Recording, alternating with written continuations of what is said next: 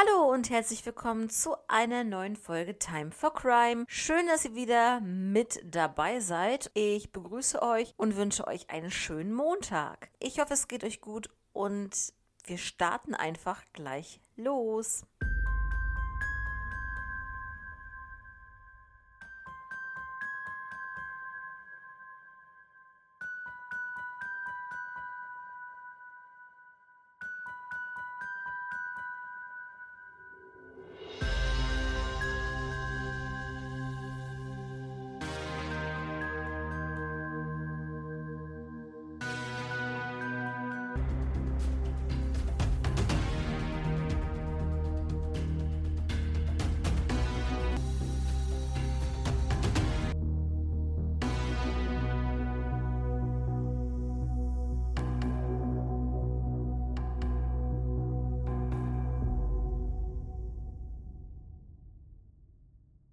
Im heutigen ersten Fall geht es um Joshua Shine Giemond. Joshua wurde am 18. Juni 1982 geboren. Er ist der einzige Sohn von Brian Giemond und Lisa Cheney. Joshua war Schüler der Maple Lake High School. Im Jahr 2000 machte er dort seinen Abschluss. Er war Klassensprecher und Vertreter des Schülerrats bei der Schulbehörde. Gewählt wurde er auch als erfolgreichster Klassensprecher der Schule. Zwei Jahre später, 2002, studierte der 20-jährige Joshua Politikwissenschaften an der St. John's University in Collegeville, Minnesota. Joshua wollte danach Jura studieren. Er war sehr ehrgeizig und intelligent. Er war auch Mitglied der republikanischen Organisation seines Colleges. Er hoffte auf, er hoffte dem Repräsentantenhaus von Minnesota zu dienen. Am 9. November 2003 war Joshua im Studentenwohnheim, circa 20.30 Uhr, denn er wollte dort einen Freund besuchen. Es fand dort eine kleine Party statt und sie wollten etwas trinken und dabei Karten spielen. Er verließ das Zimmer zwischen 23 Uhr und 0 Uhr, um zum WC zu gehen. Sein Wohnheim befindet sich nur drei Minuten entfernt von diesem anderen Wohnheim. Er kam aber bei seinem Wohnheim speziell leider nicht an. Er verschwand spurlos. Seine Freunde meinten, dass Joshua nicht betrunken war und äh, einen Tag später, am 10. November 2002, kam Joshua nicht zum Trial Team Training. Ähm, wenn er nicht konnte, hat er sich dort abgemeldet ähm, er hat aber dort eigentlich noch nie gefehlt. Er ist zuverlässig und pünktlich. Am Abend suchte man dann nach ihm. In seinem Apartment fand man folgende Sachen, die zurückgelassen wurden von ihm. Seine Brille, seine Kontaktlinsen und Kreditkarten. Beim Verschwinden trug Joshua keine dem Wetter angemessene Kleidung. Und, was auch sehr auffällig war, wenn er irgendwie verschwunden ist, dann hat er zumindest nicht sein Auto mitgenommen, denn sein Auto stand noch auf dem Campus.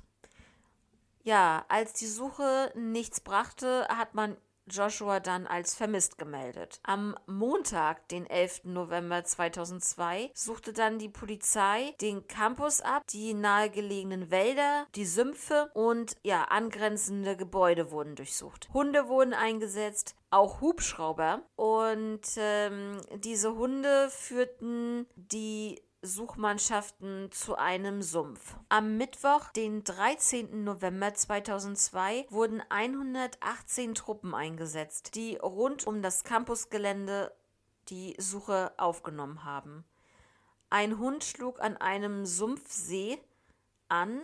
Dieser lag auf Joshuas Weg zum, zu seinem Apartment.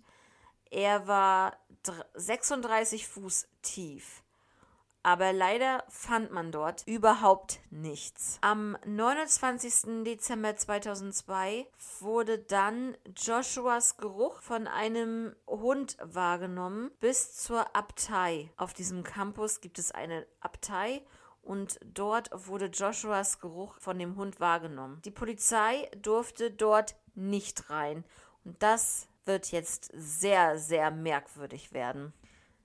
In der Abtei sollen, soll es sexuellen Missbrauch gegeben haben und der Geruch von Chris Jenkins einem ebenfalls verschwundenen Studenten der Uni Minnesota wurde in der Nähe der Abtei gefunden.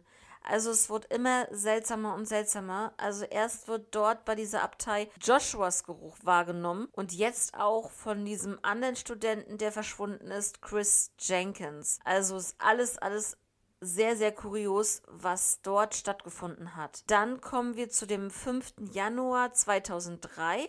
Dort wird Joshuas Geruch innerhalb und hinter der Abtei gefunden. Also wieder, sein Geruch wurde wieder dort wahrgenommen. Dann am 18. Januar 2003 durften die Suchhunde nicht mehr auf den Campus, da Haustiere nicht erlaubt sind. Jetzt wurden, wurde gesagt, die Suchhunde wären Haustiere. Es sind ja Hunde also Haustiere. Und irgendjemand wollte verhindern, dass die Polizei auf dem Gelände und wahrscheinlich speziell in dieser und um dieser Abtei ähm, sucht. Also das ist schon, schon wirklich ein starkes Stück zu sagen, die Suchhunde sind Haustiere, Haustiere sind hier nicht erlaubt. Dankeschön. So kommt mir das vor. Ja, also wirklich sehr kurios. Am 27. Februar dann 2003 wurde die Leiche von Chris Jenkins, von dem ich ja gerade erzählt habe, in Mississippi gefunden. Ähm, was halt seltsam war, beide, also Chris Jenkins als auch Joshua, verschwanden zur selben Zeit und beide Gerüche dieser Männer wurden in dieser Abtei gefunden oder auch um, dieser, um diese Abtei ähm, jemand löschte, ja, und jetzt kommt es ja noch dicker. Jemand löschte in den Tagen nach Joshuas Verschwinden Daten von seiner Festplatte. Erstens, wer hatte Zutritt dazu? Wer hat sich Zutritt verschafft? Warum wurde es gelöscht? Und vor allen Dingen, was ganz spannend ist, was wurde eigentlich gelöscht? Also, diese gelöschten Dateien ähm, wurden auch her wiederhergestellt. Das heißt, man konnte rekonstruieren, was dort gelöscht wurde. Und jetzt wird es wirklich sehr spannend, denn es wurde die Daten wurden gelöscht, die eine Herstellung gefälschter Ausweise beinhalteten. Also, was hatte Joshua mit gefälschten Ausweisen zu tun? Ja, also das wird immer kurioser. Oder Wurde ihm irgendwas in die Schuhe geschoben? Das ist so die Frage. Kommen wir zu den Theorien jetzt in diesem Fall. Die erste Theorie besagt, dass die Freunde auf der Party irgendwas dazu, damit zu tun gehabt haben.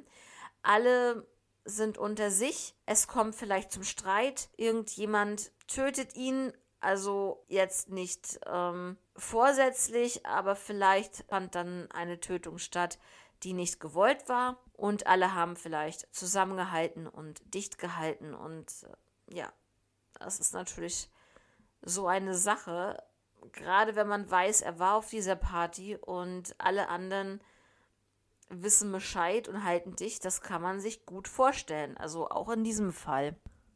Theorie Nummer zwei, ein freiwilliges Verschwinden von Joshua. Dafür gab es keinen Grund, und ähm, auch das Fahrzeug hat er nicht mitgenommen.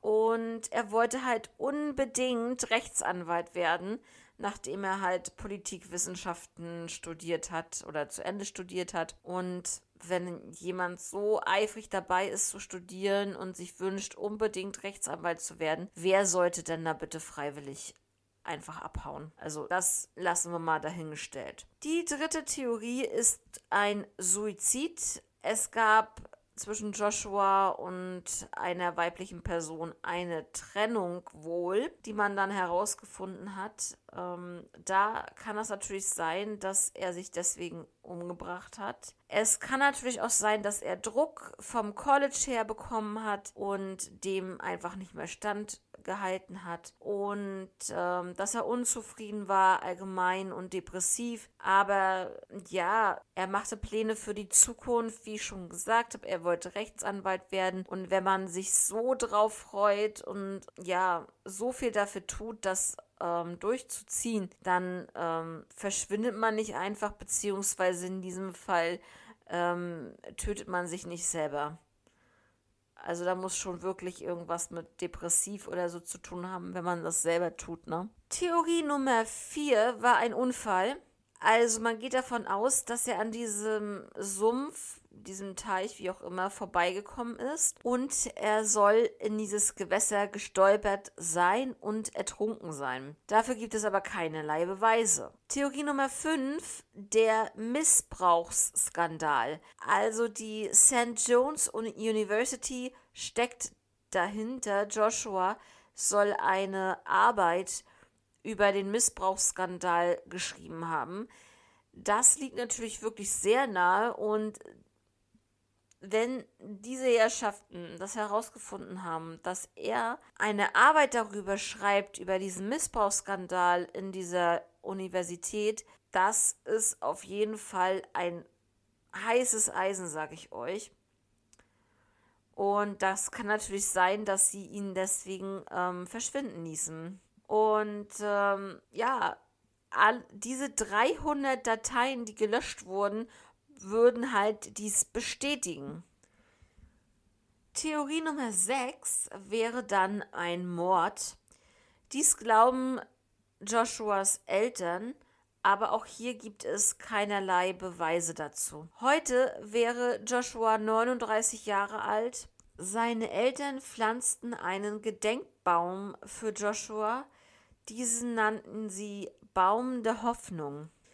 Jetzt noch ein paar Daten nochmal zusammengefasst von Joshua Cheney Giemond.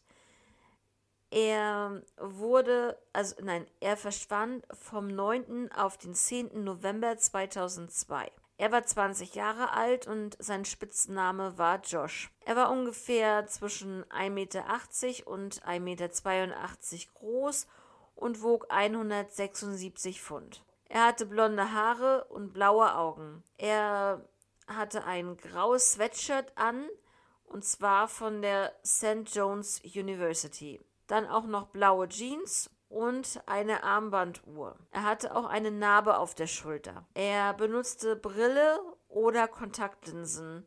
Dieses hatte er beides bei seinem Verschwinden nicht dabei, da dies in seinem Apartment gefunden wurde.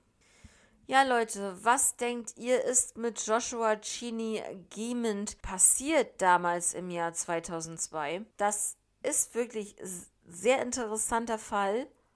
Und da lasst mich doch bitte wissen, was ihr zu diesem Fall zu sagen habt. Und dann switchen wir jetzt einfach um in den nächsten Fall. Kommen wir nun zum zweiten Fall für heute. Und zwar geht es um Trisha Key Meredith. Trisha Meredith wurde am 4. Dezember 1966 geboren. Sie wohnte allein mit ihren Eltern Terry L. Meredith und Jackie L. Hopper Meredith in Indianapolis. 1973 kam ihr jüngerer Bruder Brandon zur Welt. Sie hatten eine enge Geschwisterbeziehung. Trisha besuchte die Ben Davis High School und im Jahr 1985 hat sie diese erfolgreich abgeschlossen. Ihre Mutter Jackie verstarb dann leider am 8. November, nur drei Tage nach ihrem 40. Geburtstag. Im März 1986 zog Trisha dann mit ihrem Freund David zusammen in ihre erste eigene Wohnung. Und zwar in den Spring Hill Apartments. Das ist ein großer Apartmentkomplex auf der Westseite von Indianapolis. Und zwar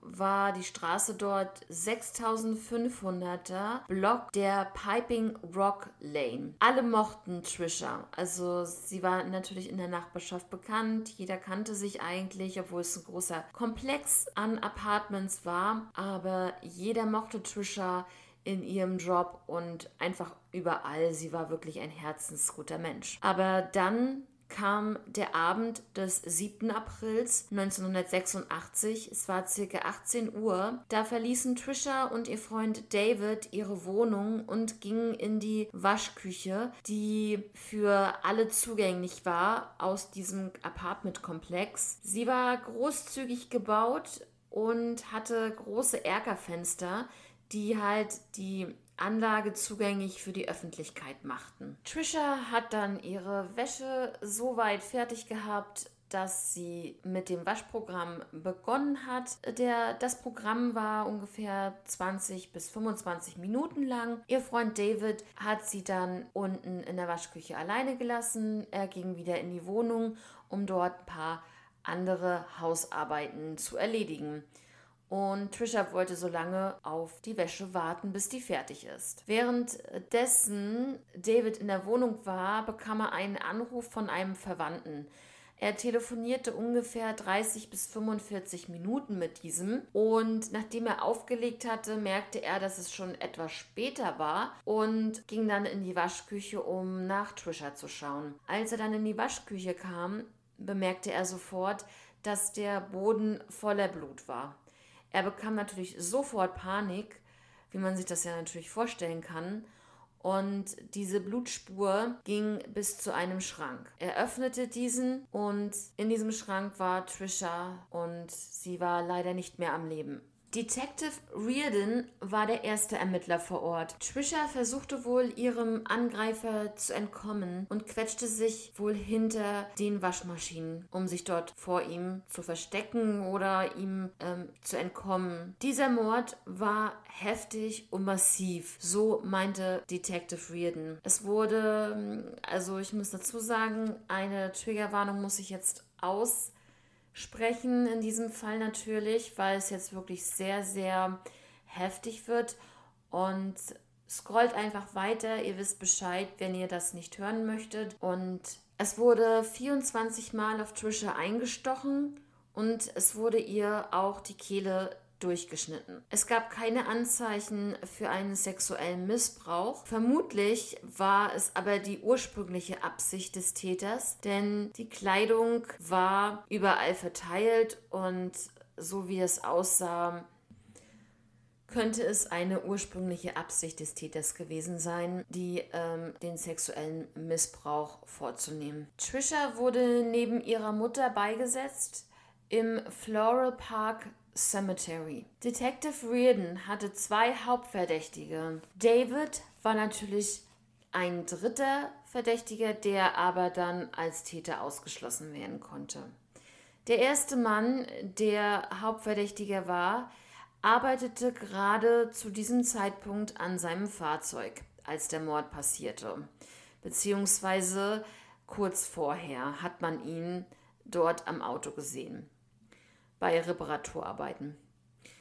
Der zweite Mann wurde beobachtet, wie er die Ermittlungen von einem Balkon aus beobachtete und beide Männer haben sich in der Tatzeit in der Nähe der Waschküche aufgehalten. Somit sind beide dringend tatverdächtig. Was auch interessant war, beide Männer lebten auch in diesem Apartmentkomplex, hatten also auch Zugang zu dieser Waschküche. Brandon, der Bruder von Trisha, schwor, er würde nicht aufhören, den Mörder seiner Schwester zu jagen. Das hat er bis zu seinem Ende auch getan. Er hat es nicht aufgegeben, den Mörder von Trisha zu finden. Leider starb er im Jahr 2012 am 7. Januar und er wurde nur 38 Jahre alt und vermutet wurde hier ein Herzinfarkt. Ja, dieser Fall ist dann als Cold Case Fall bekannt, denn er ist ja schon wirklich sehr, sehr lange her und aktuell wird in diesem Fall nicht mehr ermittelt. Die Akten sind zwar natürlich noch offen weiterhin, denn Mord verjährt nicht, zumindest in den meisten Ländern ist das so, was ich sehr, sehr gut finde. Denn selbst nach 30, 40, 50 Jahren kann es immer noch sein, den Täter zu fassen. Und man hofft, wenn man da einen Durchbruch erzielt hat, natürlich, dass der Täter noch am Leben ist, dass man ihn hinter Gittern bringen kann und ähm, ihm seine gerechte Strafe geben kann. Ähm, wenn man sagen kann, dass es dafür eine gerechte Strafe gibt. Das ist auch immer noch so eine Auslegungssache. Ne? Ihr wisst, jeder denkt da anders. Und äh, viele sind auch für die Todesstrafe. Äh, viele sind dagegen. Also es äh, gibt da ein Pro und Contra. Ähm, zwecks der Todesstrafe finde ich auch ein sehr interessantes Thema, denn es ist wirklich so, wenn Täter solche Grausamkeiten begehen, denkt man im ersten Augenblick, ähm, das ist nur gut genug für ihn. Also für ihn ist es ist es wunderbar, wenn man ihn ins Gefängnis bringt und er sein Leben im Gefängnis verbringen kann, denn er kann weiterleben. Auf der anderen Seite denkt man, der muss die Todesstrafe bekommen, der muss die Giftspritze bekommen, wie auch immer oder andere Sachen. Ich kann das nachvollziehen. In manchen Situationen denke ich auch so. Aber halt wirklich, wenn man nur so emotional in diesen Fällen ähm, verstrickt ist und drüber nachdenkt, was der Täter getan hat, dann denkt man erst, im ersten Augenblick so. Aber dann ist es halt wirklich schwierig. Auf der anderen Seite denkt man sich natürlich, wenn derjenige im Knast sitzt, kann er ja drüber nachdenken, was er gemacht hat. Und sicherlich denken wir nicht alle, ähm, dass er nach, weiß ich nicht, 20 Jahren Gefängnis wieder ein komplett neuer Mensch ist, ein anderer Mensch. Das ist in den meisten Fällen nicht so. Und daran glaube ich auch wirklich, dass es nicht so sein kann, weil wer sowas, solche Taten begeht, ich glaube, dem kann man sowas nicht mehr, ja, austreiben aus dem Kopf und ähm, ja, aus seinem Tun heraus. Also es ist mit der Todesstrafe, es ist wirklich sehr, sehr schwierig. Schreibt mir doch gerne eure Meinung dazu. Und ja, dann sind wir auch schon heute am Ende. Und ich hoffe, die Fälle waren interessant für euch. Und dann hören wir uns am Mittwoch wieder. Und bis dahin habt eine ruhige und gute Zeit. Passt auf euch auf. Und ja, bis dann. Ciao.